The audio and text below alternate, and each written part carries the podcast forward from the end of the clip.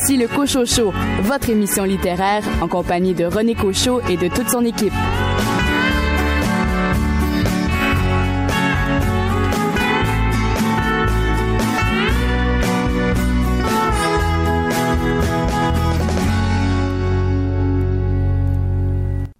Bien bonjour tout le monde, ici René Cochot, bien heureux de vous retrouver aux commandes de cette émission euh, littéraire. Je ne suis pas le seul évidemment. Plein de chroniqueurs vont se joindre à moi au cours des deux euh, prochaines heures.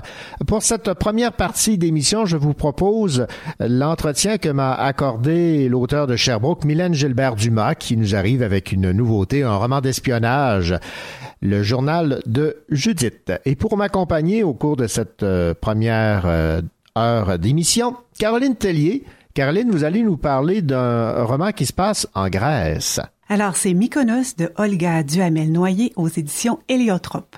André-Jacques, de votre côté, vous allez nous euh, parler de ce livre qui a permis à Hervé Gagnon de remporter le prix Arthur Ellis 2019 décerné au meilleur roman policier en langue française publié au pays. C'est Adolphus d'Hervé Gagnon, publié chez Libre Expression dans la collection Expression Noire. Quant à vous, David Lessard-Gagnon, votre coup d'œil s'est porté sur la bande dessinée qui a remporté le prix Bédélis Québec 2019. La vie d'artiste de Catherine Oslo.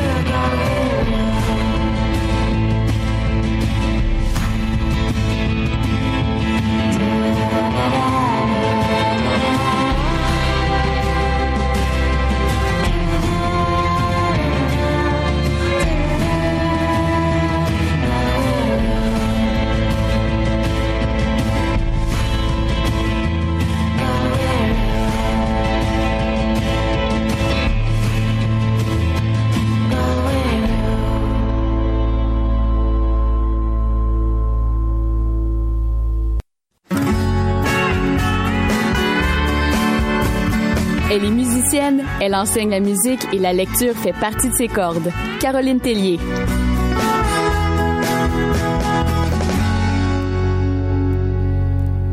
On se trans transporte en Grèce grâce au livre de Olga Duhamel-Noyer qui a pour titre Mykonos aux éditions Héliotrope et on se transporte dans cette région du monde avec Caroline Tellier. Bonjour Caroline. Bonjour René. Alors vous avez plongé dans l'univers de Olga Duhamel-Noyer. Quelle est l'histoire donc de ce livre Mykonos?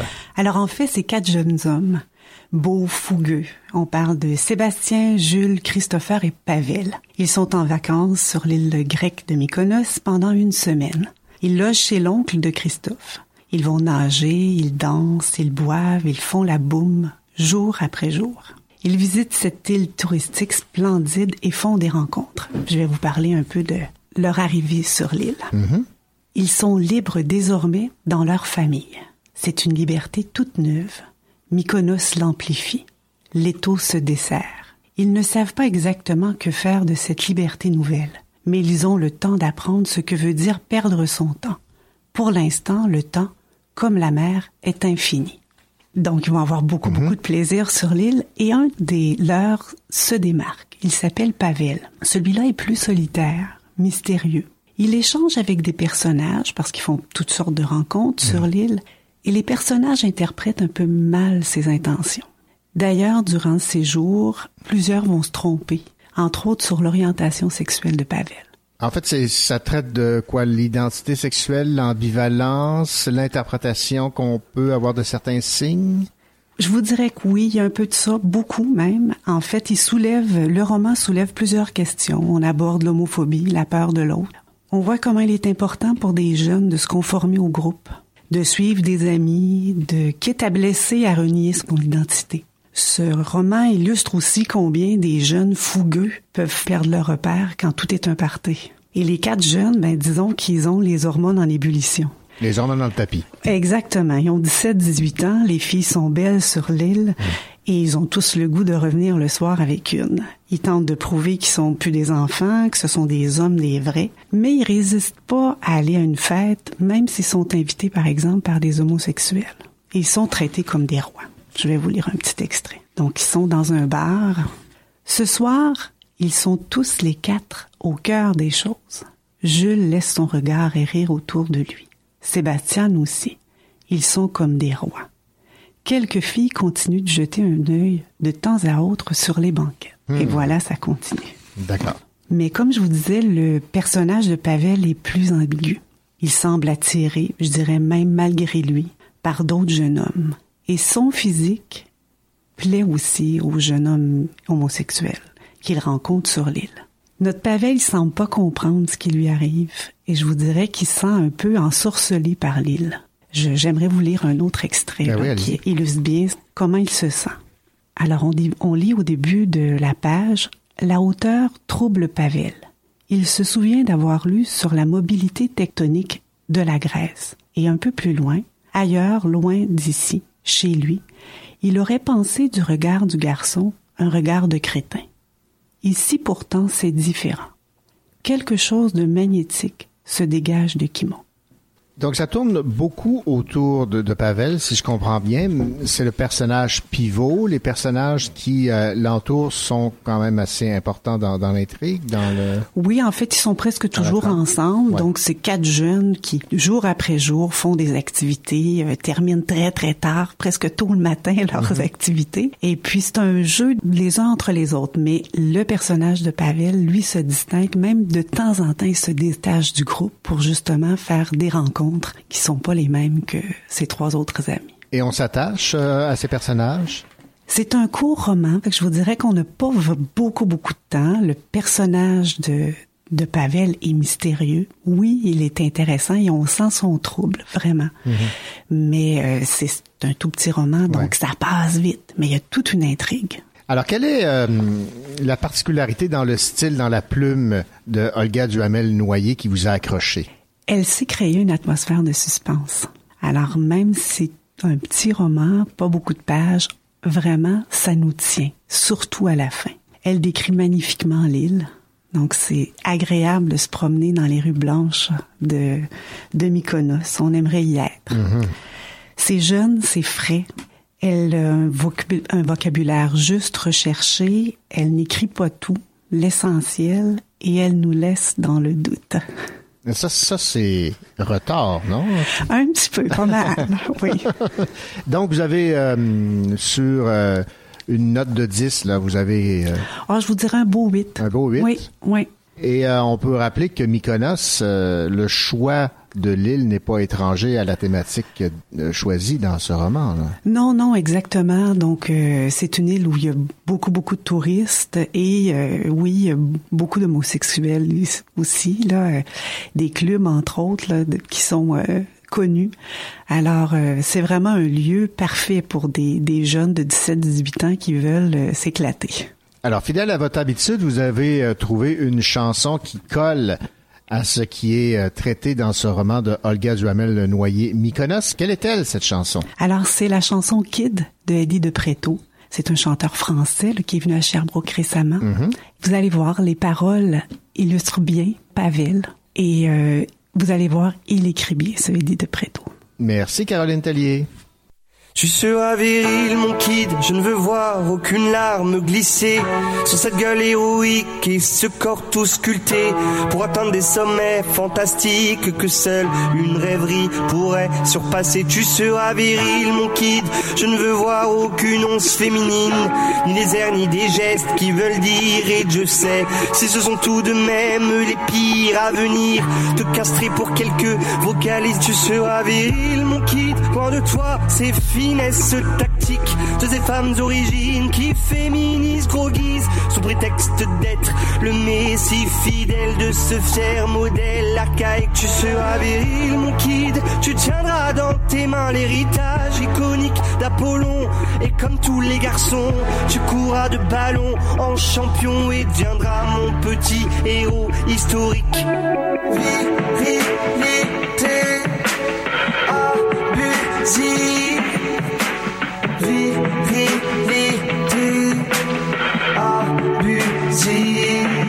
seras viril, mon kid. Je veux voir ton teint se noircir de bagarre et forger ton mental pour qu'aucune de ces dames te dirige vers de contrées roses néfastes pour de glorieux gaillards. Tu seras viril, mon kid. Tu y seras ta puissance masculine pour contrer cette essence sensible que ta mère nous balance en famille. Elle fatigue ton invulnérable Achille seras viril, mon kid. Tu compteras tes billets d'abondance qui fleurissent sous tes pieds, que tu ne croiseras jamais. Tu cracheras sans manière, en tous sens, des fils artères et dopés de chair, de nerfs, protéines. Et tu seras viril, mon kid. Tu brilleras par ta force physique. Ton allure dominante, ta posture de caïd et ton sexe triomphant pour mépriser les faibles. Tu jouiras de ta rue d'étincelles.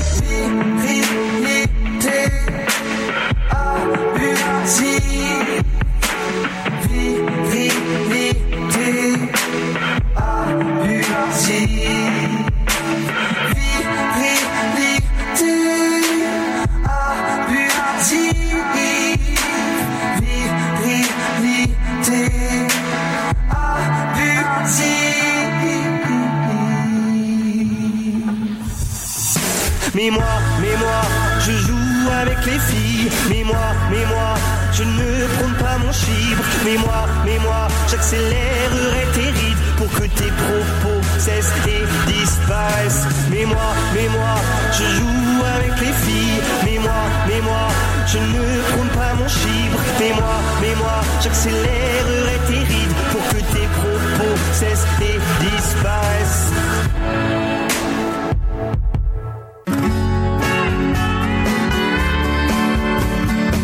Écoutez le Cochocho en compagnie de René Cochot, votre rendez-vous littéraire.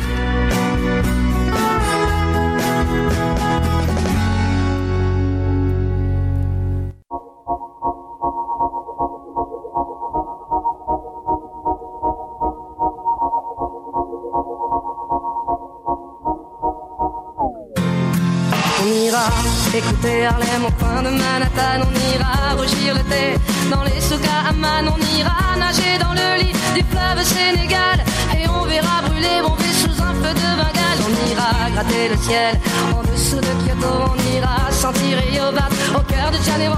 On lèvera nos yeux sur le plafond de la chapelle Sixtine et on lèvera nos verres mesquina. Oh, quelle est belle notre chance, aux mille couleurs de l'être humain, mélangées de nos différences, à la croisée des destins. Vous êtes les étoiles, nous sommes l'univers. Vous êtes un grain de sable, nous sommes le désert. Vous êtes mille pages et moi je suis la plume. Oh, oh, oh, oh, oh. Vous êtes l'horizon et nous sommes la mer. Vous êtes les saisons et nous sommes la terre. Vous êtes le rivage et moi je suis l'écume. Oh, oh, oh, oh, oh. On dira que les poètes n'ont pas de drapeau, on fera des jours de fête autant qu'on a de héros. On saura que les enfants sont les gardiens de l'âme et qu'il y a des reines autant qu'il y a de femmes. On dira que les rencontres font les plus beaux voyages. On verra qu'on ne mérite que ceux qui se partagent. On entendra chanter des musiques d'ailleurs et l'on saura donner ce qu'on a de meilleur. Oh, quelle est belle notre chance aux mille couleurs de l'être humain, mélangées de nos différences à la croisée des destins. Vous êtes les étoiles, nous sommes l'univers. Vous êtes un grain de sable, nous sommes le désert. Vous êtes mille pages et moi je suis la plume. Oh, oh, oh, oh, oh. Vous êtes l'horizon et nous sommes la mer. Vous êtes les saisons et nous sommes la terre. Vous êtes le rivage et moi je suis l'écume. Oh,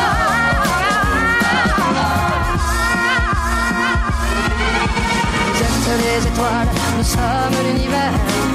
Êtes un grain de sable, nous sommes le désert. Vous êtes mille pages et moi je suis la plume.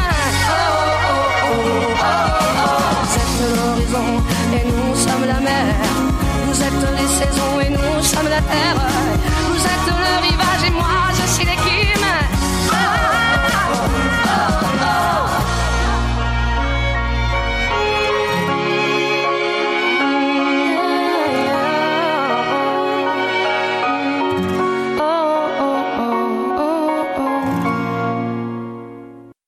Mylène Gilbert-Dumas, bonjour. Bonjour. Mylène, un lancement de livre, c'est toujours... euh, il y a beaucoup de fébrilité entourant le lancement de livre. J'imagine qu'il y en a autant pour celui-là.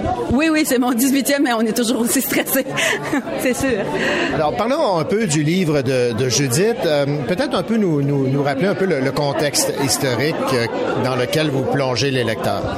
Euh, ben, j'ai voulu raconter l'histoire des agentes féminins, des agentes perturbatrices, un peu l'équivalent des espionnes pendant la Deuxième Guerre mondiale, celles qui étaient parachutées dans le sud de la France, euh, parce que quand, quand les, les Allemands se sont établis dans le sud de la France, ils ont ramassé tous les hommes en âge de travailler et ils les ont envoyés en Allemagne. Alors, il y avait plus d'hommes en âge de travailler dans le sud de la France. On pouvait donc plus, les Britanniques pouvaient plus envoyer d'agents masculins parce qu'ils se faisaient ramasser tout de suite. Ils n'étaient pas supposés d'être là, des jeunes hommes. Alors, ils se sont mis à former des femmes qu'ils ont envoyées là pour monter des réseaux, euh, des réseaux de résistance, des, des réseaux d'évasion, faire du sabotage, faire sauter des usines qui fabriquaient des avions, des choses comme ça. Alors, la vie de ces femmes-là, c'était très intéressant et surtout que l'espérance de vie, c'était six semaines. Donc, c'était d'une grande intensité.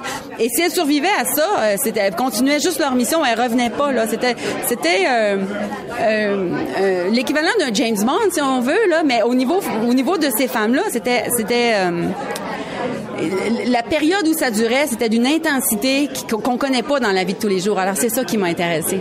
Et ce que vous avez découvert également, c'est qu'il y avait un camp de formation en Ontario. Absolument, euh, un petit peu à côté de, de- de Toronto, là, entre Whit- Whitby et Oshawa. Ça s'appelait le, le STS 103, qui est passé maintenant à l'histoire, c'est le mystérieux camp X, euh, qui était ouvert pour former des agents américains, mais où on a formé des agents canadiens, dont des Canadiens français, pour euh, pour les envoyer justement outre-mer puis les parachuter en France. Ça prenait des gens qui parlaient français. On fait, les Canadiens français, c'était un peu la, la, la, mine d'or pour euh, pour les, les, les agents recruteurs. Alors d'où le fait que ce camp-là était très intéressant. Puis il y a assez de documentation pour moi sur le camp pour développer euh, l'entraînement au complet. Alors on suit avec Cécile tout comment on apprenait à tuer sans faire de bruit, à poser des, bombes, à mettre le feu pour être sûr que ça va donner un gros brasier.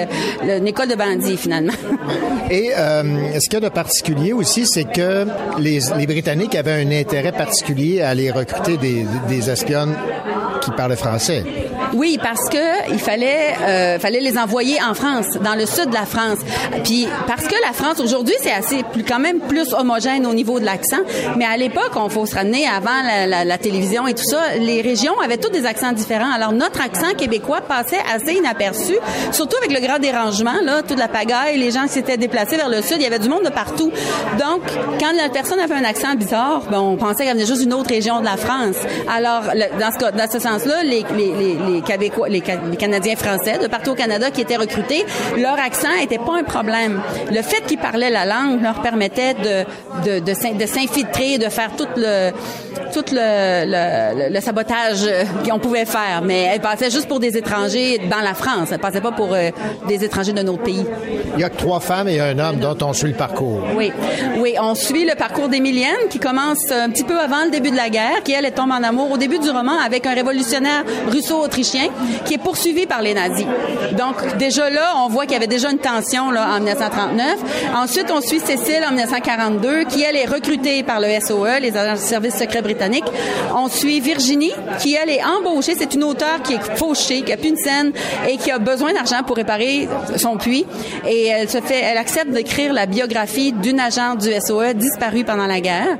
Alors, euh, avec elle, on a tous les morceaux qui nous manquent dans les histoires des, des deux autres. Et on suit Andrew, qui est un pasteur qui vient de sortir de prison et qui accepte une mission pour euh, l'Église progressiste du Canada en Alberta. Et ces quatre personnages-là sont liés à travers cette histoire-là, mais ils se connaissent pas. Ils se sont jamais rencontrés. Évidemment, ceux pendant la guerre, ils, ils connaissent pas ceux d'aujourd'hui, mais ils sont, ils sont tous liés par différents événements. Et les histoires se répondent un peu comme un, un, en écho. Euh, ce qu'un va faire dans une histoire a un impact sur la vie de l'autre dans, dans l'autre histoire. Euh, un peu comme dans la vraie vie, on connaît pas tout le monde qui a un impact dans notre vie. En fait, les liens, ils existaient déjà quand j'ai commencé, à, quand, quand le, le, plan était élaboré dans ma tête. Mais j'ai écrit les histoires séparément. C'est que j'ai travaillé toute une histoire, l'histoire, mettons, l'histoire d'Emilienne. C'est la première que j'ai écrite. Je l'ai écrite d'une traite. Puis quand cela a été fini, j'ai écrit celle-là de Cécile. Je l'ai écrit d'une traite et ensuite celle de Virginie, parce que là, je savais tous les morceaux où est-ce qu'ils allaient. Mais quand j'ai fini les quatre histoires, là, je les ai intercalées l'une avec l'autre et j'ai eu seulement besoin de changer deux chapitres là, que j'ai dû inverser. Le roman se tenait tout seul comme ça. La documentation, vous l'avez trouvée facilement? Est-ce que vous avez dû euh, faire beaucoup de recherches pour euh, étoffer euh, l'intrigue? Mais en fait, euh, c'est plus facile l'accès maintenant parce que depuis les années 2000, l'information, il y, a des papiers, des archives qui sortent sur le camp X, sur le SOE. avant ça, il n'y en avait pas. Si j'avais voulu écrire ce roman-là, mettons, il y a 20 ans, j'aurais probablement eu beaucoup plus de difficultés que j'en ai eu maintenant parce que ce qui est disponible est facilement accessible. Mais il reste que le SOE a fait brûler une grande partie des archives après la guerre. Donc, ce qui reste, c'est un faible pourcentage des archives du SOE. Donc, il fallait comme euh, broder à partir de ce qu'on a, parce que le reste a été détruit. On comprend. Euh, il y avait une question de représailles après la guerre. On voulait pas qu'on sache qu'est-ce que les agents ont fait comme mission.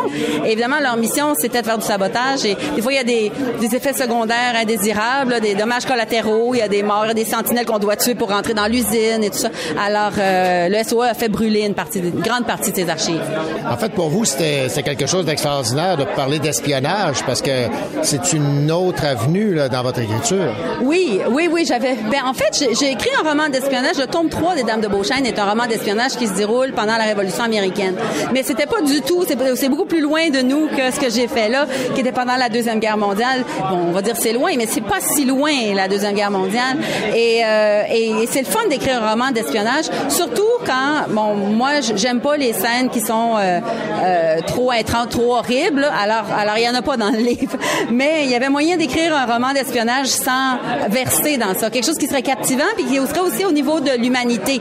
Comment des filles ordinaires devenaient des agents du SOE qui allaient aller euh, tuer des sentinelles, poser des bombes, mettre le feu? Comment comment comment quelqu'un d'ordinaire va se transformer en bandit légal finalement? Ça c'est intéressant. Est-ce que vous avez une idée du nombre de, de femmes espionnes qui ont pu être formées dans ce camp? Euh, ben, il, il, sur le sur le site de Wikipédia Wikipédia, ils en donnent, ils en donnent quelques-unes. Le problème, c'est que comme les archives ont été brûlées, on connaît juste celles qui ont euh, souvent survécu ou, qui ont fait des choses assez connues qu'on a pu le, publiciser là, euh, parce qu'on ne sait pas exactement qui étaient ces gens-là, combien il y en avait. On a peut-être qu'il doit rester comme 20% des gens qu'on connaît dans ça, euh, mais sur les femmes qu'on connaît, une grande partie, même la majorité, a été exécutée dans les camps de concentration. Alors on peut même pas aller chercher leurs témoignages là aussi là. C'est pas une période réjouissante de la guerre, puis c'est pas un aspect très beau parce que ces femmes-là, ben les autres les agents, quand ils étaient arrêtés, ils n'étaient pas considérés comme des, des, prisonniers de guerre. Ils étaient considérés comme des prisonniers, des criminels, là, des prisonniers de droit commun, donc mis dans des prisons de, de, droit commun. Et quand ils arrivaient dans les camps de concentration, on n'allait pas les garder. Souvent, on allait juste les exécuter à la minute qu'ils arrivaient là. Donc ça, ça limite un peu les connaissances qu'on a de ça. Mais euh, je pouvais interpréter à partir, même faire des croisements à partir des différents livres de recherche que j'avais euh, pour que les histoires soient très crédibles quand même. Vous avez travaillé combien de temps sur ce roman? Il y a une année complète de lecture, juste de lecture et de recherche et d'analyse pour construire une histoire qui allait se tenir. Et ensuite, euh, quatre blocs de 30 jours euh, sans sortie, euh, sans, pause, d'écriture. Puis ensuite, la réécriture parce que le roman faisait 150 000 mots, ce qui aurait été beaucoup trop. Puis on, l'a coupé presque du tiers.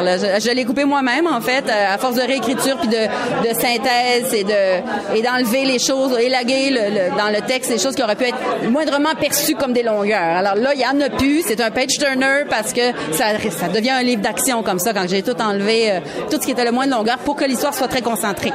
Merci. Mais merci à vous.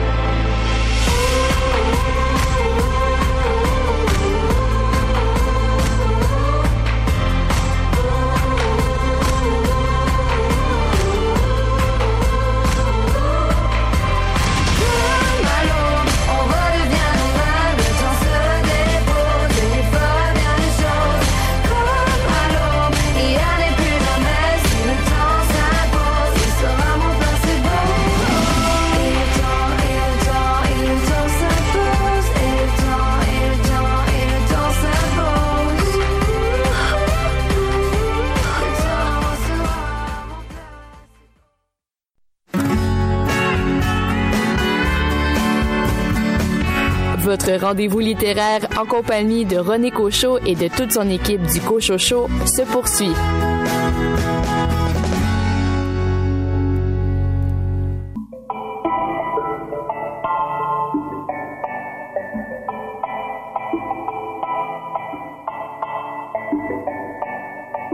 Louis prend son bus, comme tous les matins. Il croise cette même fille avec son doux parfum. Qu'elle vienne lui parler, il espère tous les jours. Ce qu'il ressent au fond de lui, c'est ce qu'on appelle l'amour. Mais Louis, il est timide et elle, elle est si belle. Il ne veut pas y aller, il est collé au fond de son siège. Une fois, elle lui a souri quand elle est descendue. Et depuis ce jour-là, il ne l'a jamais revue. Ah, il aurait dû y aller.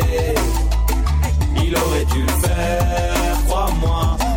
dis assez dommage, assez dommage, c'est peut-être la dernière fois. Yasmine a une belle voix, elle sait qu'elle est douée. Dans la tempête de sa vie, la musique est sa bouée. Face à ses mélodies, le monde est à ses pieds. Mais son père lui répétait, trouve-toi un vrai métier. Parfois elle s'imagine sous la lumière des projecteurs, sur la scène à recevoir les compliments et les jets de fleurs. Mais Yasmine est rouillée, coincée dans la routine. Ça lui arrive de chanter quand elle travaille à l'usine. Ah, elle aurait dû y aller. Elle aurait dû le faire, crois-moi. On a tous dit assez dommage, assez dommage.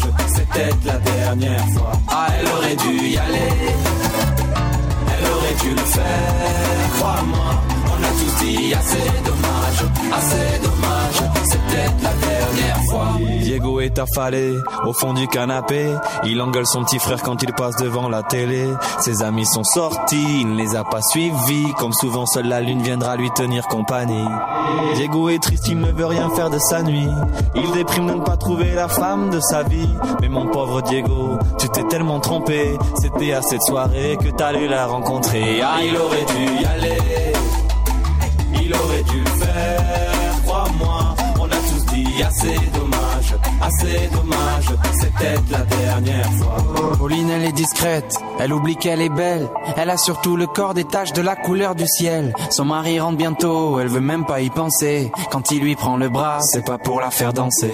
Elle repense à la mairie, cette décision qu'elle a prise. À cet après-midi où elle avait fait sa valise. Elle avait un avenir, un fils à élever. Après la dernière danse, elle s'est pas relevée.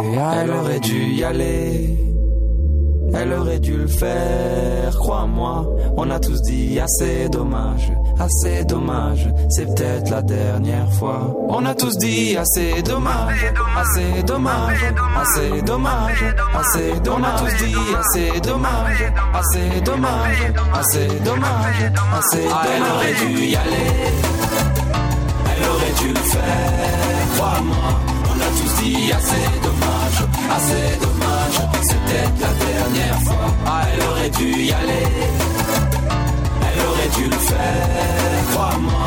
On a tous dit assez dommage, assez dommage. C'est peut-être la dernière fois. Vaut mieux vivre avec des remords qu'avec des regrets. Vaut mieux vivre avec des remords qu'avec des regrets. Vaut mieux vivre avec des remords qu'avec des regrets. Vaut mieux vivre avec des remords, c'est ça le secret.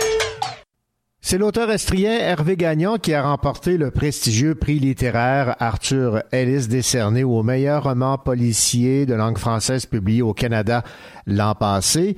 Les autres finalistes étaient entre autres les auteurs de la région de l'Estrie André Jacques et euh, Joanne Seymour. Parlant d'André Jacques, eh bien, il avait dit beaucoup de bien de ce roman Adolphus, une enquête de Joseph Laflamme. Réécoutons ce qu'il avait à dire à propos de ce roman qui euh, a fait en sorte que Hervé Gagnon a remporté ce prix Arthur Ellis. Adolphus, qui est le sixième roman, c'est une série de polars historiques, un genre que j'aime beaucoup, qui se déroule dans le Montréal de la fin du 19e siècle. Dans le cas présent, c'est en 1893. Et cette fois-ci, Hervé nous entraîne euh, dans l'univers du cirque de cette époque, évidemment, qui était quand même assez différent du Cirque du Soleil d'aujourd'hui. Ouais. Alors, je replace peut-être le personnage de Joseph Laflamme. C'est un journaliste pour le journal La Patrie.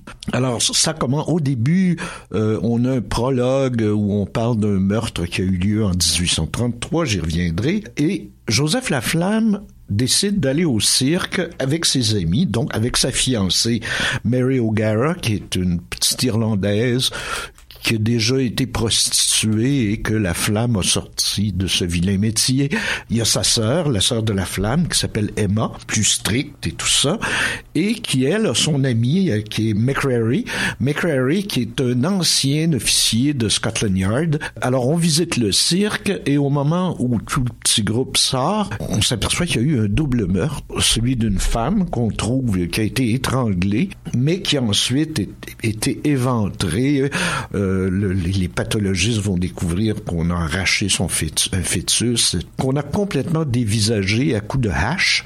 Une hache, justement, qui était exposée dans une vitrine euh, dans le cirque qui avait servi en 33 à un meurtre. Et euh, ah oui, le, le deuxième cadavre, bon, c'est le mari de la dame euh, euh, qui a été lui étouffé par euh, un peu comme par un ours dans le fond, et ce qui va expliquer que rapidement on, on va soupçonner l'homme fort du cirque, l'espèce de souleveur d'altère, qui est une espèce de géant euh, un peu primate, euh, et tout ça qu'on va le soupçonner rapidement. Donc euh, la flamme arrive, il est le premier sur les lieux, et évidemment, curieux comme il est, il va décider d'enquêter pour son journal et faire des, des, des recherches, tout ça.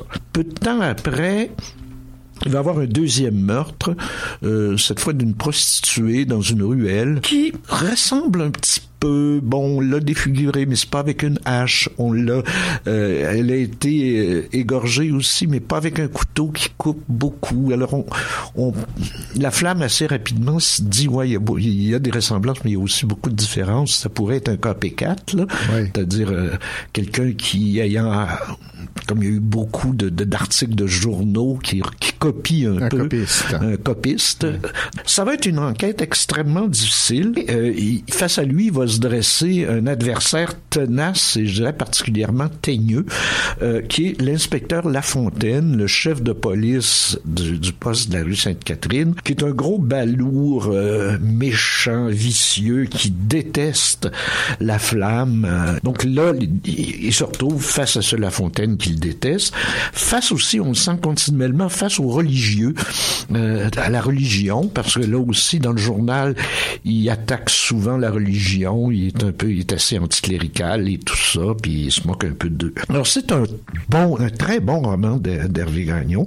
Ceux qui, ceux qui suivent la série vont retrouver le personnage avec plaisir, mais je pense que quelqu'un qui n'aurait pas lu les cinq précédents se, euh, pourrait facilement embarquer dans Adolphus sans problème. Euh, la reconstitution de Montréal, bon, elle est toujours aussi précise, aussi nette.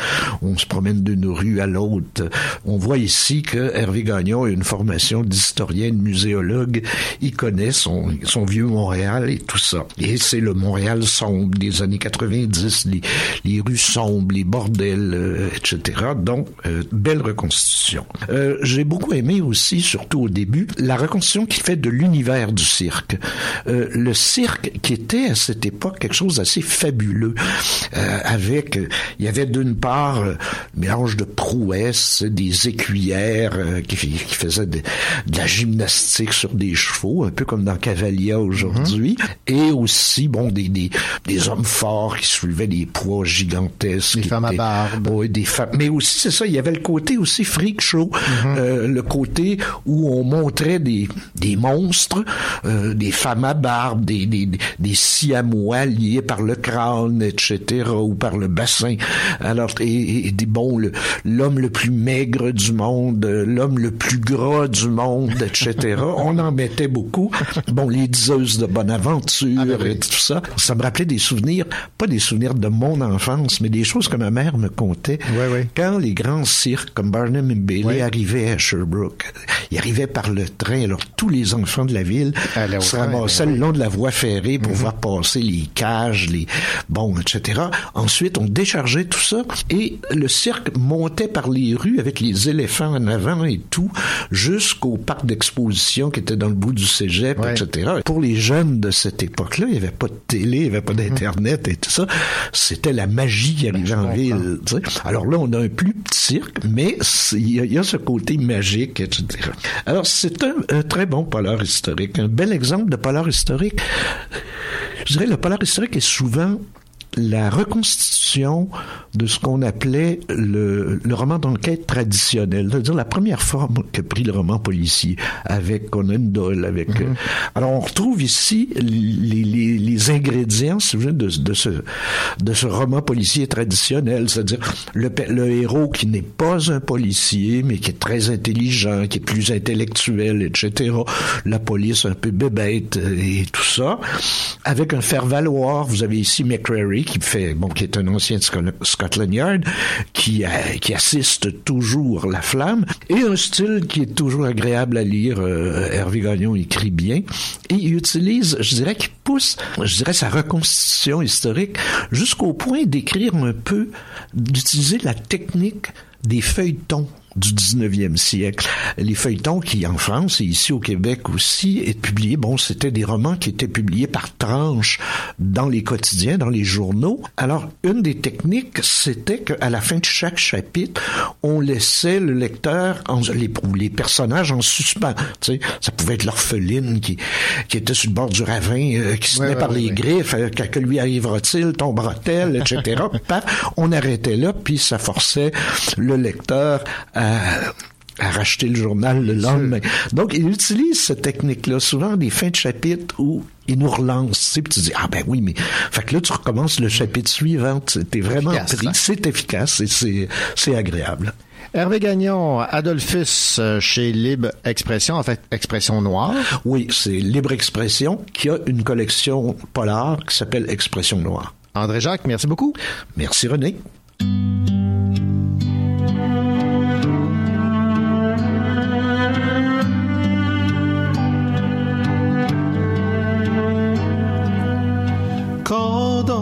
Je pousserai mes songes, quand dans mes vers tu choisiras tes sons, quand même nos rêves n'auront plus tant d'attrait, quand même la vie aura perdu son poids, alors j'espère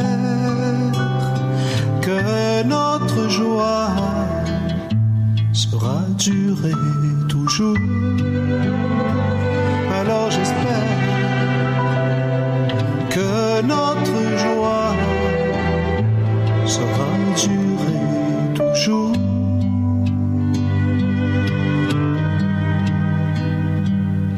Quand ton âme s'éloignera de mon corps, quand nos pensées faire chambre à part, quand ton regard n'enfantera plus le mien, quand notre amour se mettra à sombrer, alors j'espère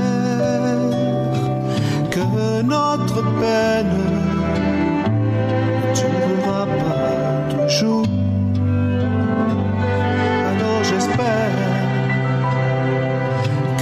Notre peine. Ne durera pas toujours.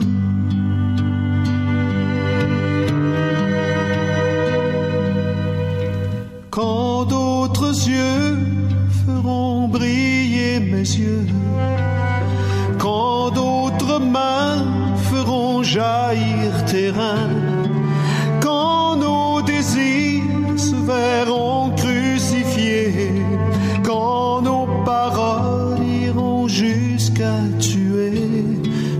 j'espère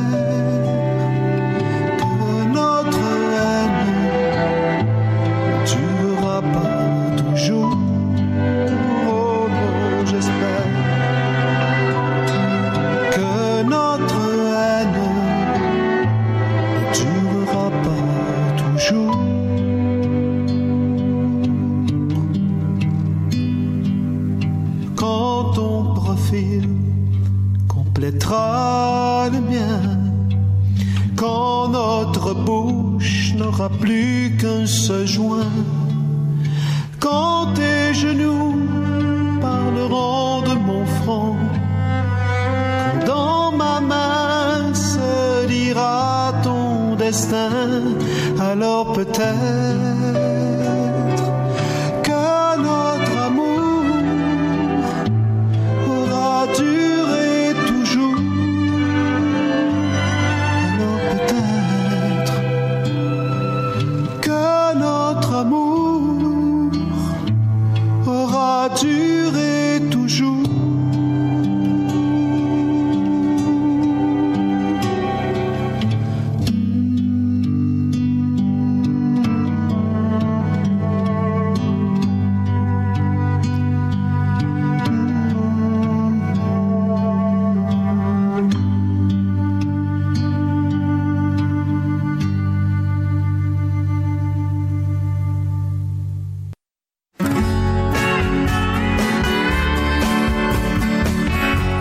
rendez-vous littéraire en compagnie de René Cochot et de toute son équipe du Cochocho se poursuit.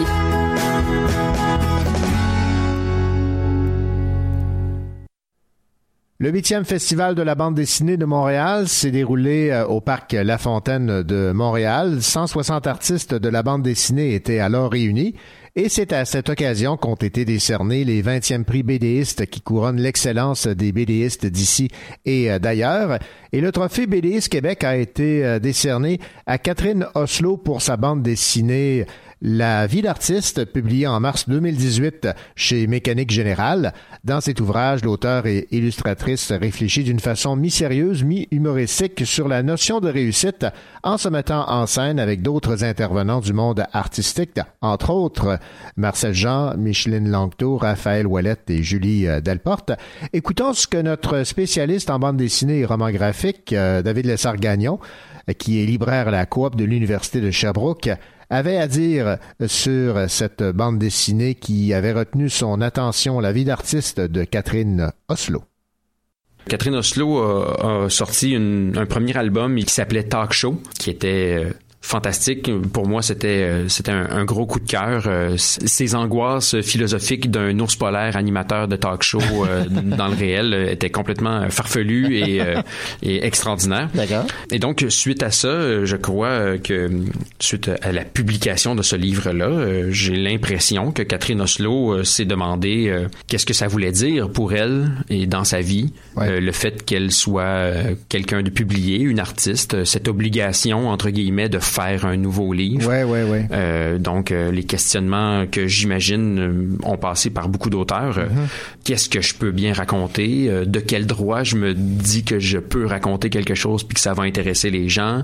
Quelle est ma position par rapport à ce que je fais? Qu'est-ce que... Bon, voilà. Alors, ces questionnements vraiment sur la création en elle-même. Donc, Catherine Oslo se les pose et euh, pour tenter d'y répondre, essentiellement, euh, elle va rencontrer différents artistes. Des vrais artistes ou des... Des vrais artistes. Euh, il y a d'ailleurs, euh, par exemple, euh, Raphaël Ouellette, Ah oui, ok, qui est euh, qui est bon euh, réalisateur de films. Mhm, Euh, elle va rencontrer aussi euh, Micheline Langto. Donc, euh, elle va rencontrer différents artistes qui, qui œuvrent dans toutes sortes de domaines et qui vont eux lui leur donner une réponse. Dans le fond, c'est une conversation qu'elle a avec eux sur ces questionnements-là. Quelle est leur posture à eux par rapport à, à cette création? Puis c'est c'est teinté euh, d'anecdotes. Il y a des c'est pas toujours des, des grandes réflexions philosophiques. Des fois, c'est très terre à terre sur ben moi je, je finance mes films de cette manière-là. Puis euh, j'ai un fétiche, c'est une roche magique qui vient de telle place. Puis bon, bref, c'est ça. Ce ne sont pas des grandes considérations philosophiques. Tout ça est aussi parsemé de certaines anecdotes de vie, des passages de sa vie en fait lors de ce questionnement-là, euh, la relation avec sa mère, euh, la relation avec sa fille,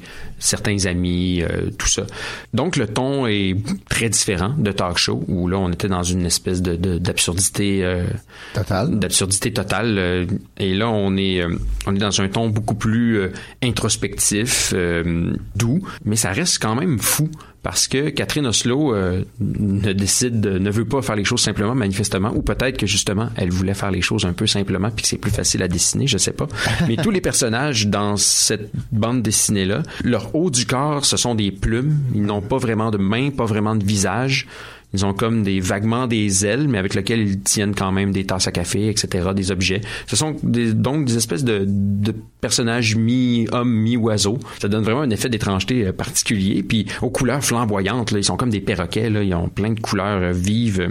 Et euh, mais tout ça s'accorde très bien justement avec le, le style graphique de Oslo, qui est vraiment particulier. Euh, elle ne fait pas l'usage de cases. Ce sont essentiellement, souvent, c'est une planche. Puis euh, il y a quand même une séquentialité. Il peut y avoir différents moments dans la planche, mais euh, ce sont souvent euh, une image complète avec une série de dialogues. Elle a d'ailleurs euh, un, sens du dialogue assez euh, assez bien aiguisé. C'est punché, c'est drôle. Il y a des, des, des beaux moments de malaise, des beaux moments de- d'absurde dans les dialogues. C'est super bien rendu. Et voilà, son univers graphique est vraiment éclaté. euh, c'est proche du pastel.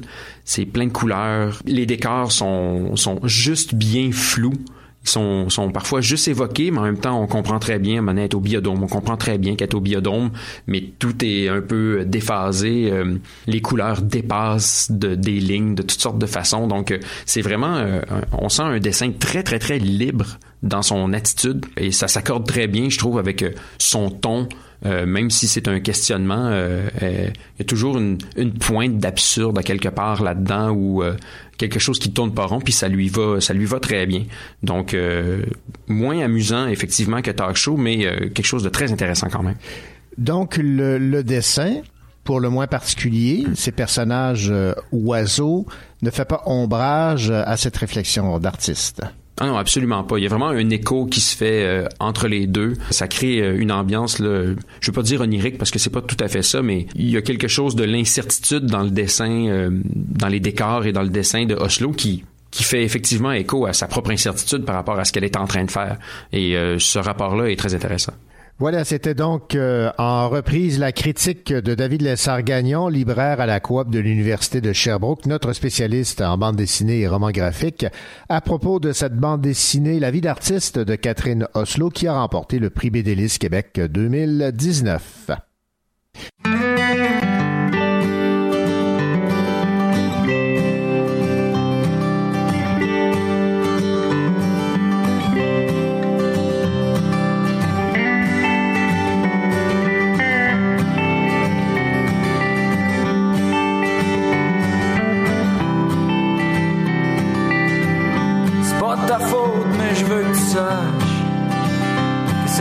Ces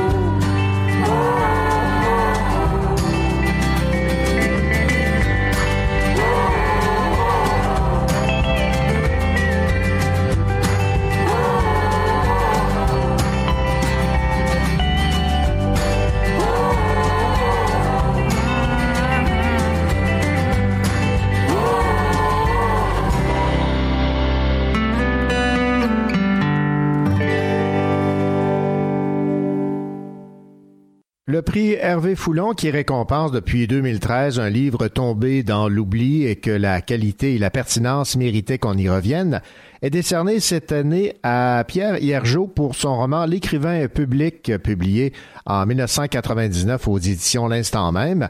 À sa sortie, ce livre avait d'ailleurs été finaliste au prix des libraires du Salon du livre de Québec et avait remporté le prix euh, Desjardins de la Naudière.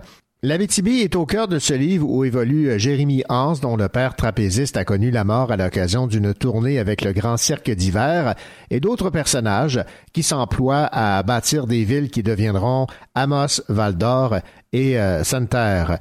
L'auteur reçoit une bourse de 5 000 dollars. Il sera l'un des invités des prochaines correspondances d'Eastman qui, rappelons-le, auront lieu cette année du 8 au 11 août. Pierre Hiergeau vient de faire paraître en mai dernier le recueil de poésie La théorie de l'existence aux éditions du euh, Norrois. Alors, euh, bravo à cet auteur, Pierre Hiergeau, qui reçoit le prix Hervé Foulon. Ce prix récompense depuis 2013 un livre qui est tombé dans l'oubli, mais dont la qualité et la pertinence méritaient qu'on en reparle.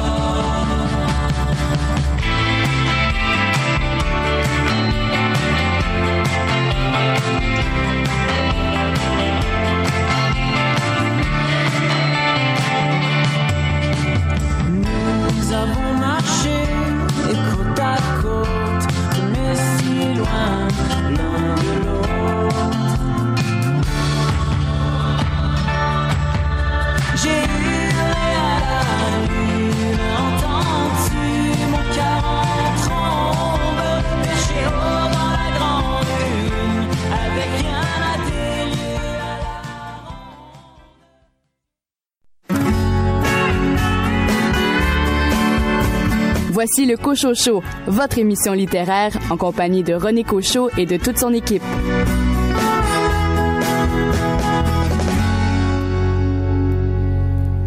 Bienvenue à cette deuxième heure de votre rendez-vous littéraire au cours de laquelle vous aurez l'occasion d'entendre trois chroniqueurs, à commencer par Richard Mignot. Richard, vous vous êtes intéressé à un livre, un roman qui était finaliste du prix Arthur Ellis décerné au titre de meilleur roman policier francophone publié au pays. Oui, euh, Rinzen, La beauté intérieure de Joanne Seymour. Daniel Paré, vous vous êtes intéressé à un roman publié aux éditions Urtubise. Euh, Je vous parle de Six femmes du monde, euh, écrit par André-Paul Mignot. De votre côté, Raphaël Béadan, vous avez frissonné à la lecture du roman dont vous nous parlez cette semaine. Oui, il s'agit de Rivière au cerf blanc de Véronique Drouin. Et un entretien également avec Félicia Miali, présidente, éditrice et fondatrice des éditions Hashtag.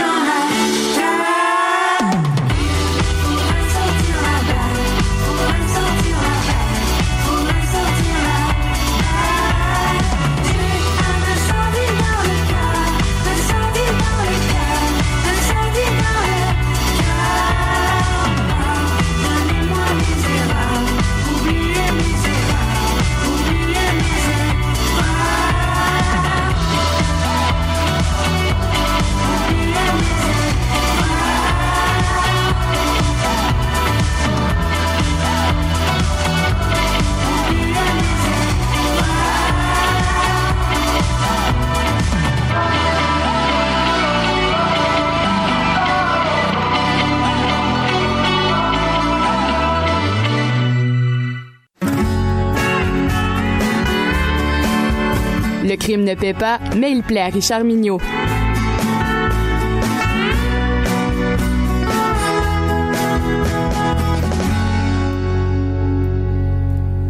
Richard Mignot, cette semaine, vous vous êtes intéressé au roman Rinzen, la beauté intérieure de Joanne Seymour, qui était finaliste pour le prix Arthur Ellis 2019 décerné au meilleur roman policier de, langue française publié au pays.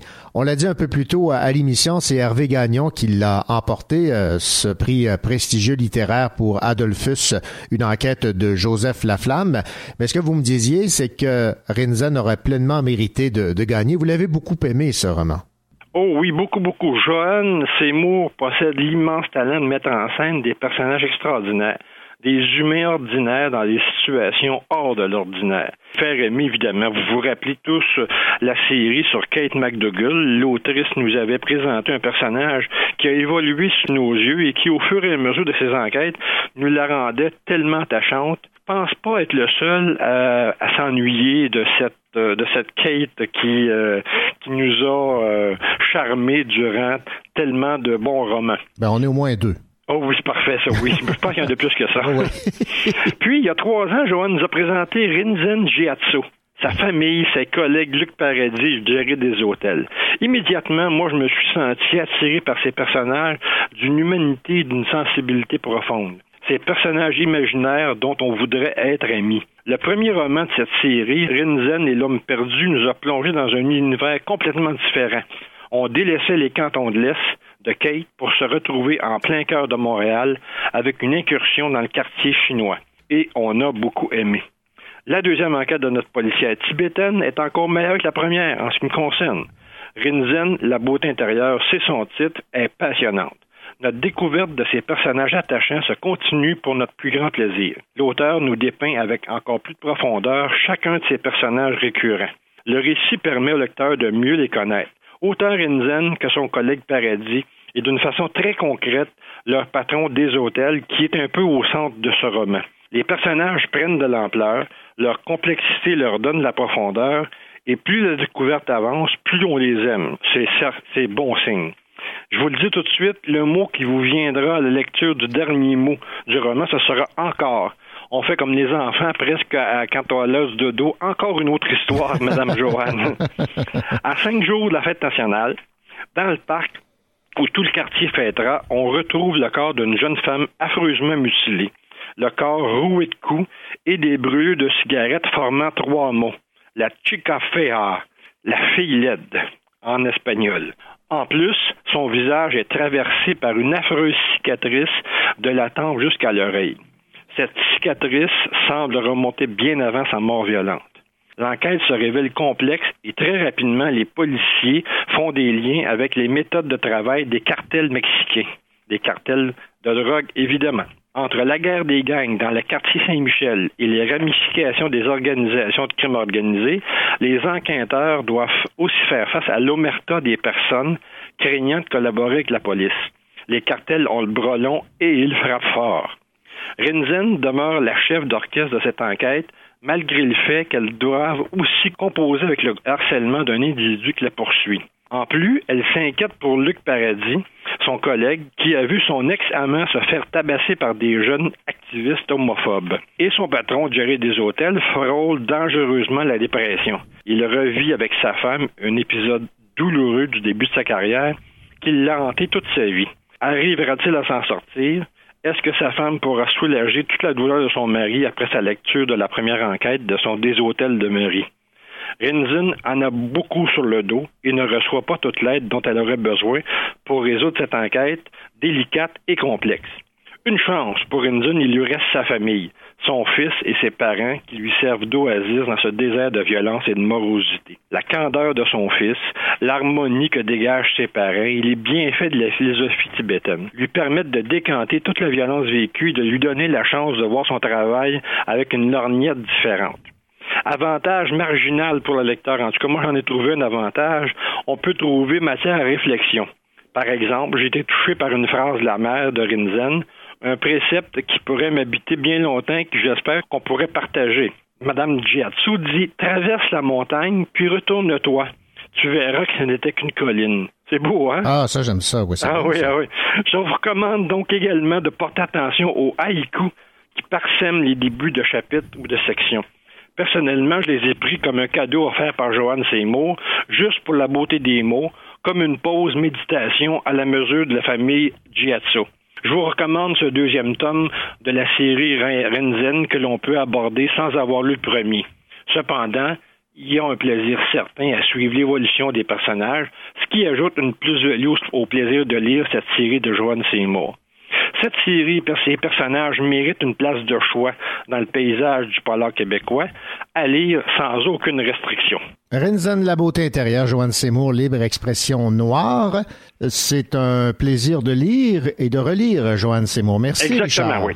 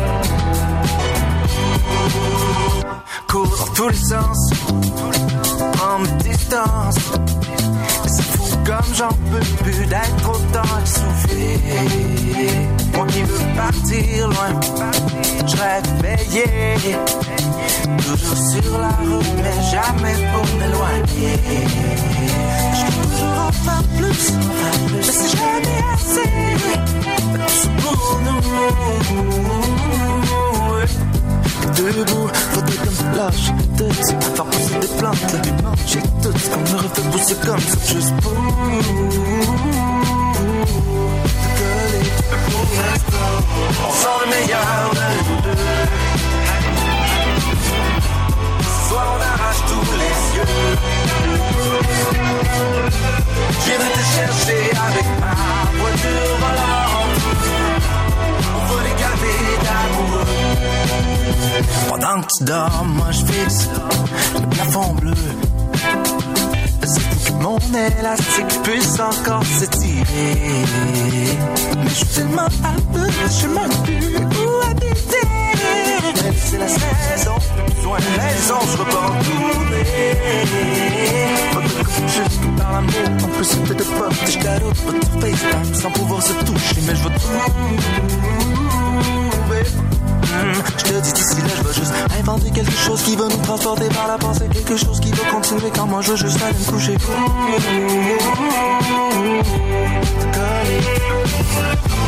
On sent le meilleur de nous deux. Ce soir on arrache tous les yeux.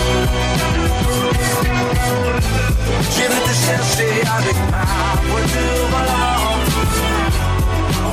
D'amoureux. Sous les yeux, sous les yeux, passer notre vie à découvert comme. S'en aller, s'en aller, s'en aller, s'en aller. Passer notre vie à découvert comme. Sous les yeux, sous les yeux, sous les yeux, sous les yeux, sous les yeux, sous les yeux.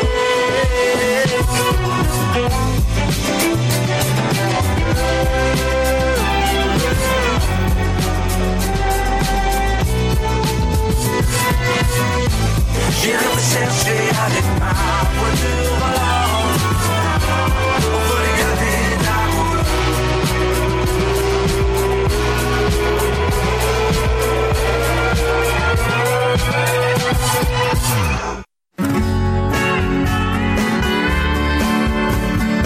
Vous écoutez le Cocho Show en compagnie de René Cocho, votre rendez-vous littéraire.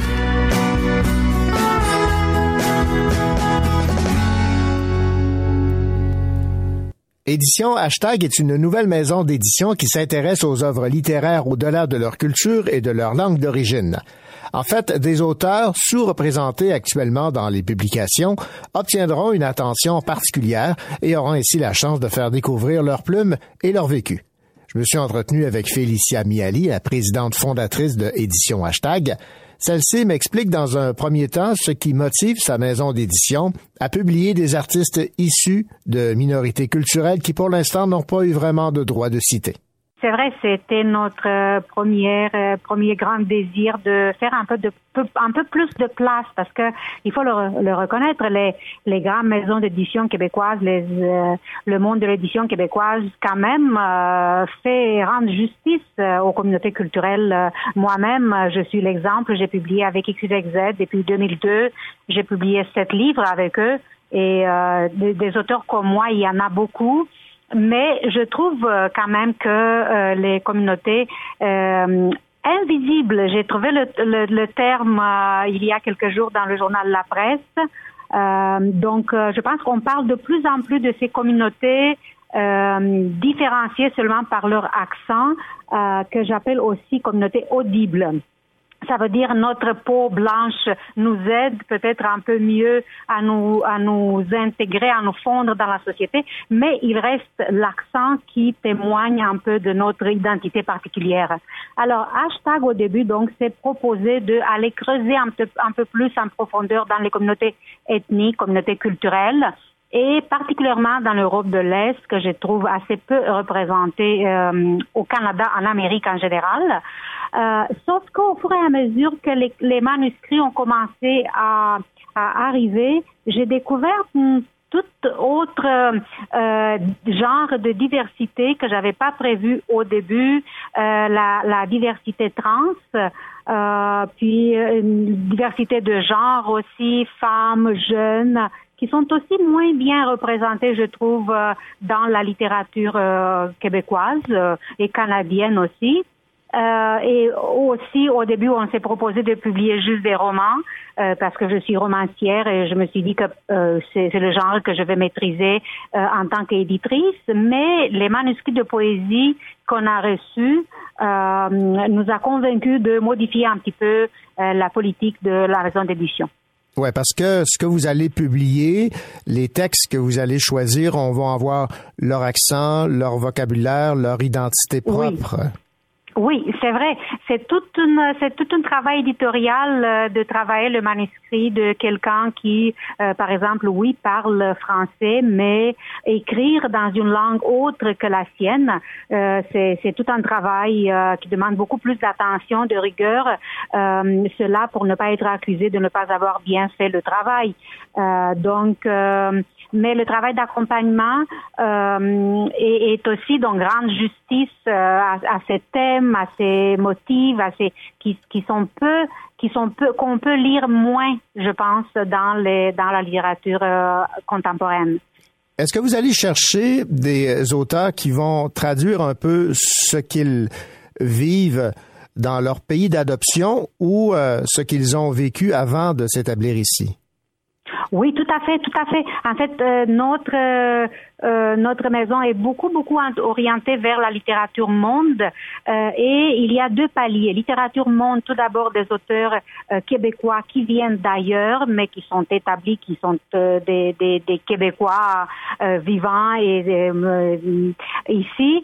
Mais de l'autre côté, la traduction qu'on, qu'on- les traductions qu'on veut faire viennent aussi des espaces peu connus et qui reflètent ce monde, ce grand monde qui est qui est peu connu parce que il faut l'admettre à part la France, l'Angleterre, les États-Unis, euh, euh, euh, l'intérêt ou le, les, les œuvres publiées d'autres espaces est beaucoup moins présente. Et je pense l'Europe de l'Est, par exemple, l'Orient, l'Inde, l'Amérique du Sud, l'Italie. Si on parle à l'Europe, par exemple, si on parle d'Europe, par exemple, on parle de la France plutôt, mais où est l'Allemagne, où est l'Italie, où est la Suisse, euh, le Portugal, l'Espagne. Donc, il y a beaucoup, beaucoup de travail à faire euh, à la découverte de ces auteurs euh, qui sont grands dans leur pays, mais ici, on n'entend presque, presque jamais parler.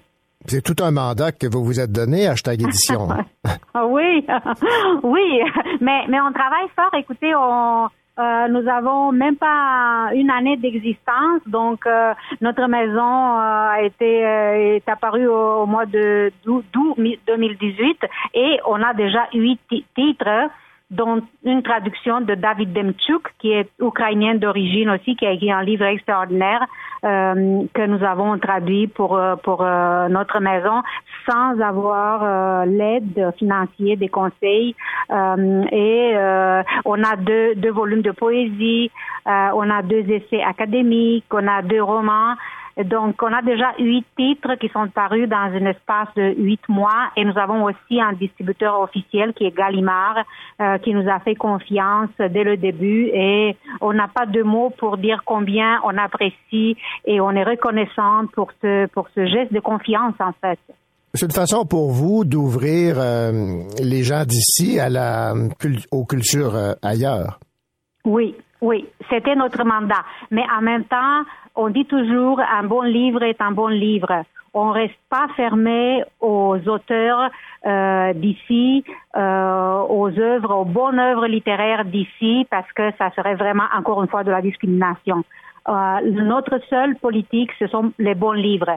Si elles proviennent des communautés culturelles, c'est ça qu'on cherche. Mais en même temps, les jeunes Québécois euh, sont, sont très encouragés. En fait, on a tout un panoplie de jeunes auteurs, de jeunes poètes euh, qui viennent surtout de Québec, le collectif Ramen, qu'on adore, qu'on, avec qui on travaille très bien. Donc, on reste pas euh, fermé euh, juste dans notre politique communautaire. On est ouverte à toute bonne écrivain et écrivaine de Québec.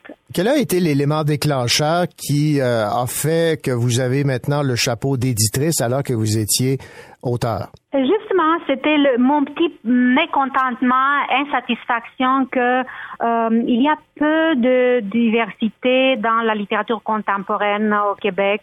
Euh, je trouve que la littérature, l'art en général, reflète peu le tissu, le nouveau tissu social euh, du Québec. On est un peu en retard à reconnaître l'apport de la diversité et de faire place à ce titre. Je reconnais maintenant comme éditrice que c'est un travail très difficile. Le manuscrit créé par quelqu'un qui ne parle pas le français comme langue maternelle, ça demande toute une attention tout à fait spéciale et je comprends les éditeurs que c'est assez difficile. Tout simplement, c'est pas pratique au niveau financier, révision linguistique, c'est très difficile. Euh, et j'étais mécontente, euh, parce- c'est normal, mais en même temps, je me suis dit que peut-être je peux aider plus des auteurs qui se voient refuser, pas parce qu'ils sont pas bons, mais parce que le travail de leur manuscrit demande beaucoup d'efforts financiers et, et humains et tout ce que vous voulez. Félicia Miali, présidente de la toute nouvelle maison d'édition Édition Hashtag. Merci beaucoup pour cette entrevue et euh, bonne chance pour le futur. Merci infiniment. Merci beaucoup. Au revoir. Au revoir.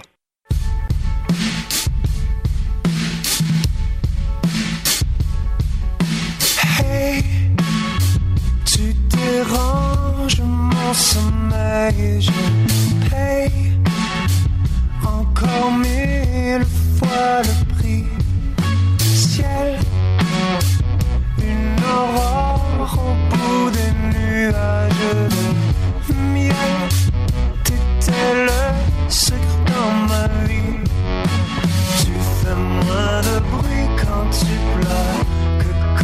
tu rêves au bonheur. Et je m'éloigne en sifflant. Je suis innocent.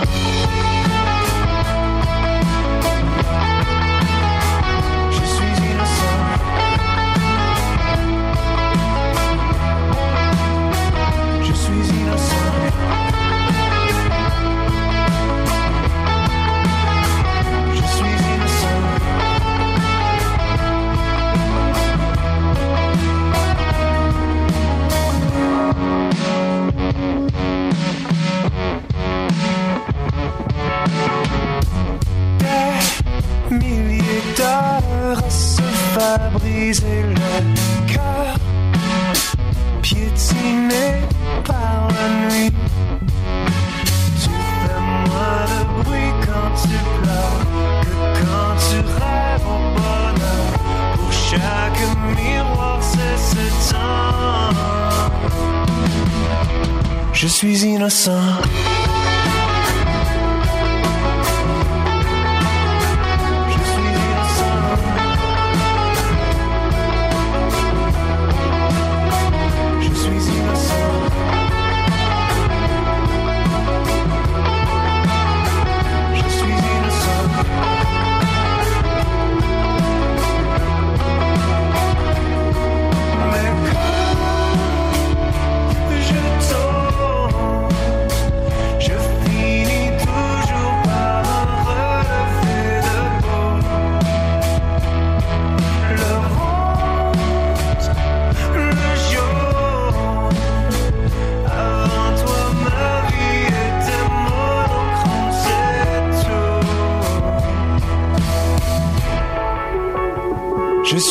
Suis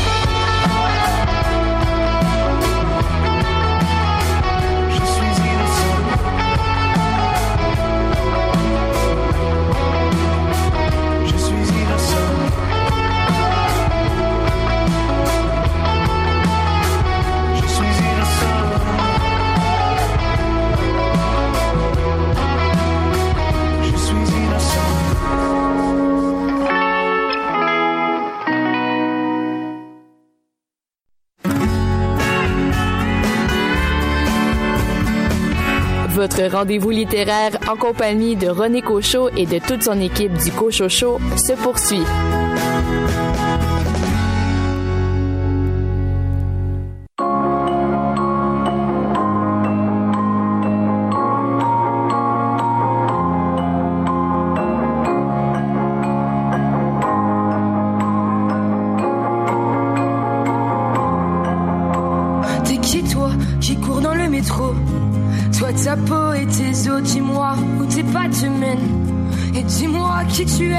Toi qui me tournes le dos.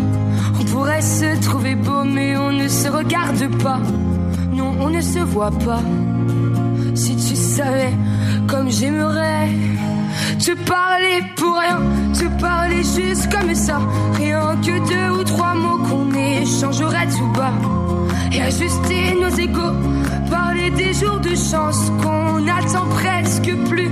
Divertir nos errances à l'aune du temps perdu. Te parler pour rien.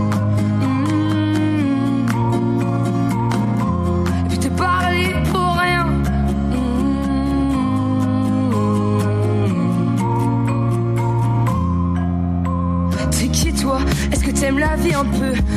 Est-ce qu'elle brille dans tes yeux? Est-ce que tu sens ce goût amer? Et si on parlait de ton père Toi qui marches dans la rue Toi que je ne vois presque plus Dis-moi si je te suivais. Dis-moi où est-ce qu'on irait? Si tu savais comme j'aimerais Te parler pour rien Te parler juste comme ça. Rien que deux ou trois mots qu'on échangerait tout bas et ajuster nos égaux. Parler des jours de chance qu'on attend presque plus. Divertir nos errances l'aune du temps perdu. Se parler pour rien. Mm. Puis te parler pour rien.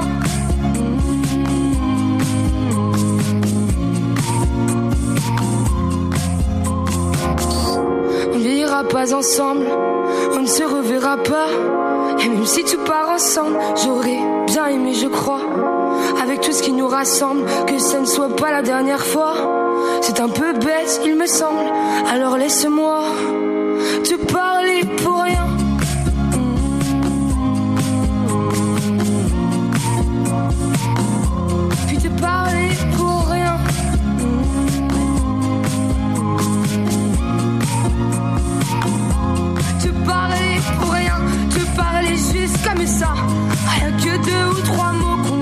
tout bas. Et ajuster nos égaux. Parler des jours de chance qu'on attend presque plus. Divertir nos errances à l'aune du temps perdu. Te parler juste comme ça. Accorder nos silences, qu'ils se taisent rien qu'une fois. Qu'ils nous laissent une chance de construire un monde nouveau.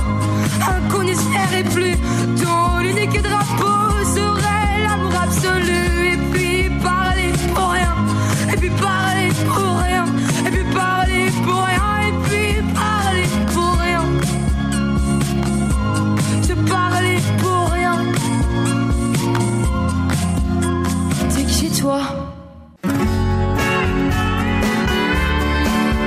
La science-fiction, le fantastique et le fantasy n'ont pas de secret pour elle. Raphaël Béadan.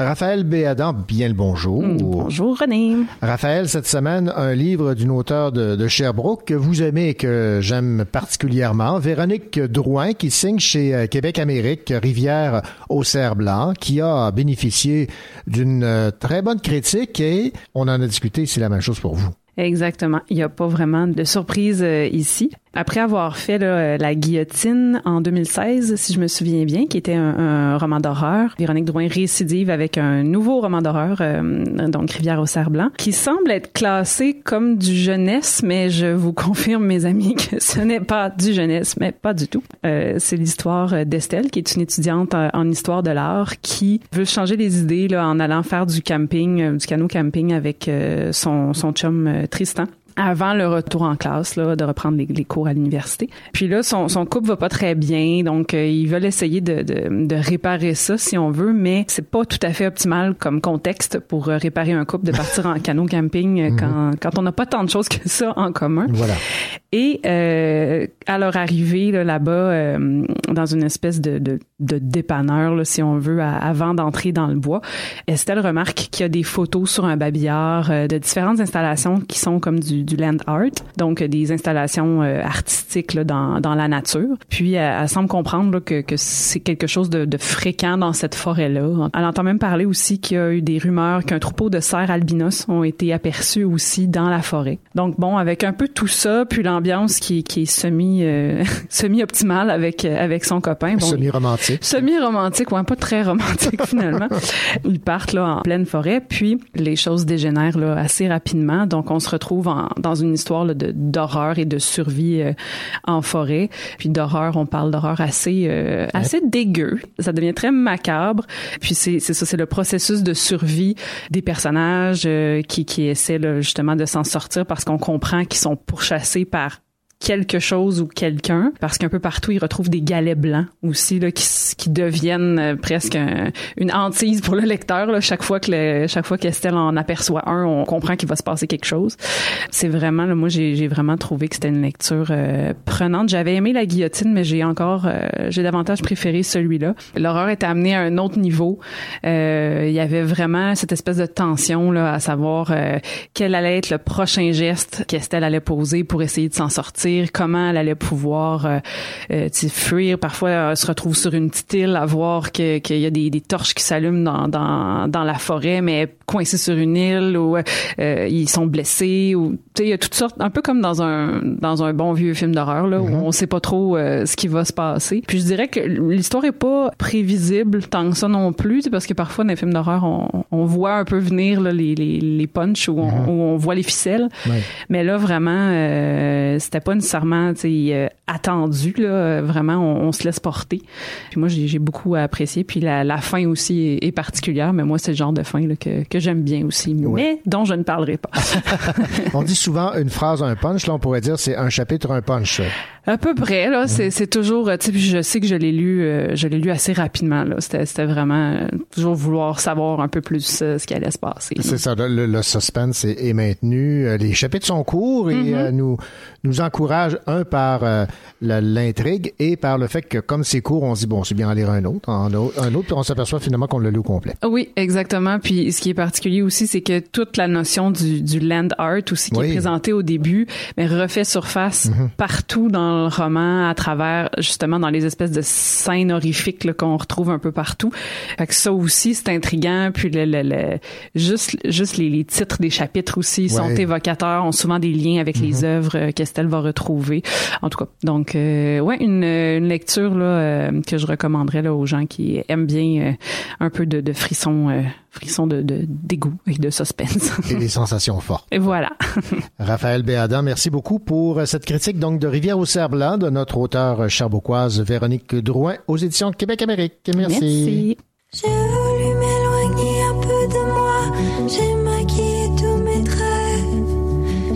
Maquillé tous mes traits. J'ai déformé mon portrait. J'ai voulu être une autre. Faire de mon corps la poussière. Faire de mon corps de la poussière. Faire de ma peau un cimetière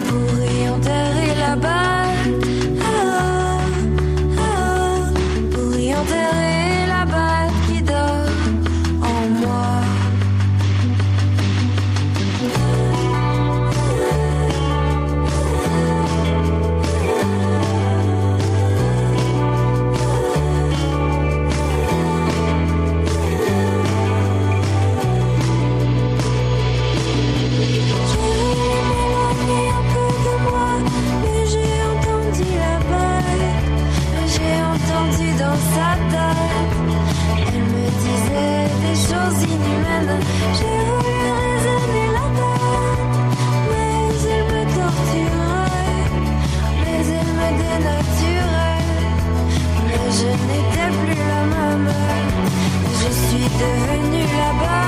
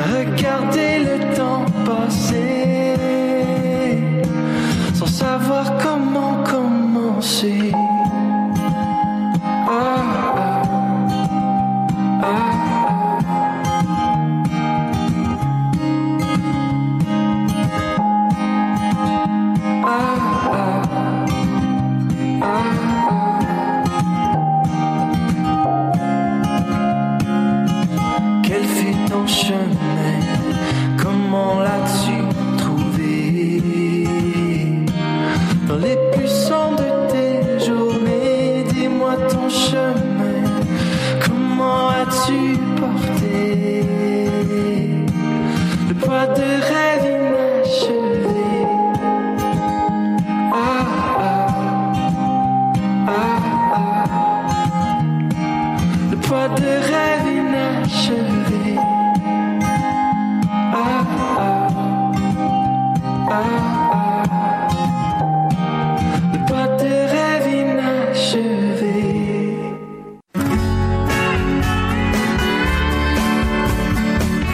le Cocho Show en compagnie de René Cocho, votre rendez-vous littéraire.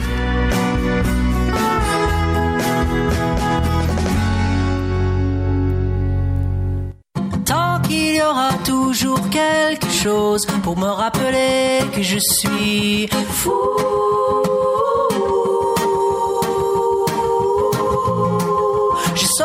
Que je suis vivant si je suis dans le champ selon les moutons blancs. Tant qu'il y aura toujours quelque chose pour me rappeler que la vie est courte.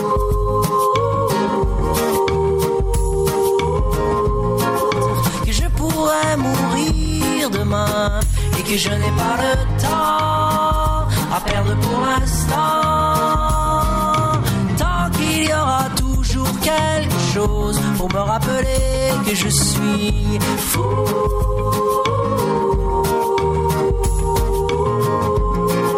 Que je choisis mes propres guerres et que ce n'est pas d'hier que j'ai beaucoup mieux à faire. Tant qu'il y en aura toujours une autre pour me rappeler que je suis amour.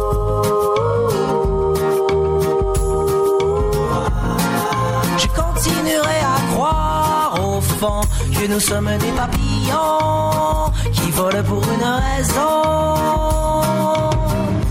Tous les, tous les, tous les cœurs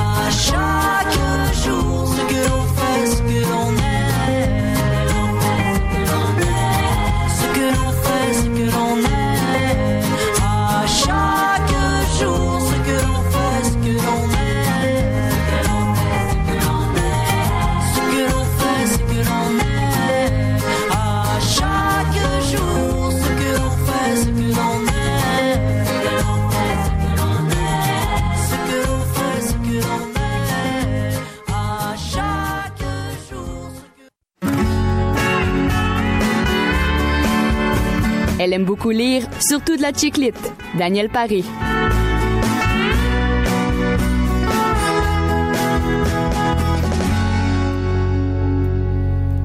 Daniel Paré, vous avez lu pour nous Six femmes du monde de André-Paul Mignot aux éditions Urtubise. C'est tout dans la, la chiclite euh, traditionnelle. Et euh, Six femmes du monde, euh, c'est qu'il est question de six femmes, cinq euh, dans la trentaine et une plus âgée qui s'appelle Inès, qui, qui a la cinquantaine. Le lien qu'elle a avec les cinq autres, c'est qu'elle leur louait un appartement pendant les, les études qu'elles ont faites à New York ensemble. Six femmes du monde aussi, parce que une fois leurs études terminées, elles sont dispersées à travers le monde. Donc, euh, dans l'histoire, on a Alice, qui est un médecin en Afrique. On a Melissa, qui est une avocate à Paris. Suzy, qui est trader à New York. On a Yasmine, journaliste au Maroc. Et finalement, Kelly, qui est acheteuse d'art à Rome. Donc, elles ont toutes euh, des métiers un peu... euh, Hors de l'ordinaire. oui, c'est ça. On, on va dire qu'elles ont toutes réussi bien leurs études. Oui, entre autres.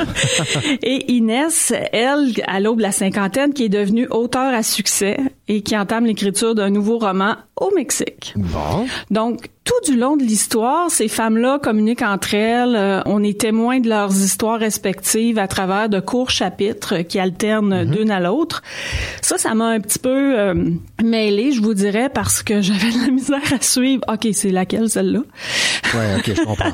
avec les, les conjoints, les familles, tout ça. Mais euh, ça, c'est mon problème à moi. C'est pas tant un reproche que je fais euh, à l'auteur, c'est plutôt que la chiclite, c'est bon pour le gros fun, mais pas tellement pour la concentration. D'accord, je vois. Ça demande un peu plus de concentration que les autres. C'est ça. Donc, elles se retrouvent à la fin, puis euh, de- tout du long, elles sont toutes séparées, mais elles communiquent entre elles, comme je vous disais. Puis, elles ont euh, des aventures absolument rocambolesques, euh, chacune de leur côté, mais on a beaucoup de plaisir euh, à les suivre jusqu'au rassemblement final des six. C'est c'est une belle lecture, René, je vous la recommande. Alors, pour les amateurs de chiclite Tout et à les fait. autres. Tout à fait. Aussi. Eh bien voilà, donc Six femmes du monde. Daniel Paré, merci beaucoup pour euh, votre collaboration. Rappelons que Six femmes du monde, c'est de Marie-André Mignot aux éditions Urtubise. Avec plaisir.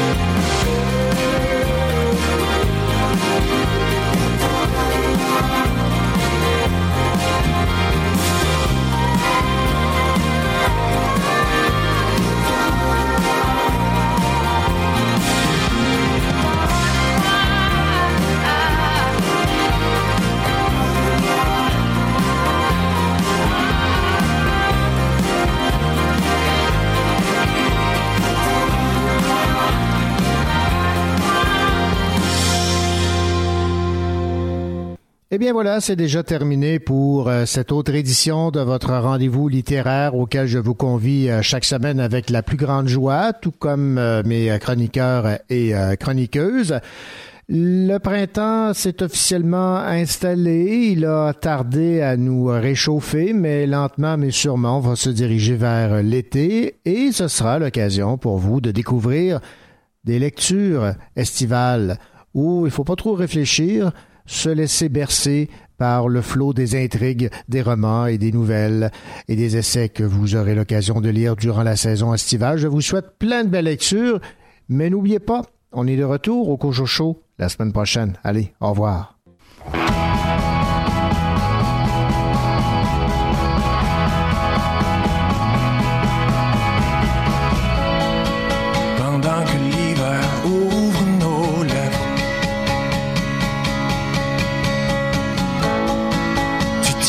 Comme un feu de grève.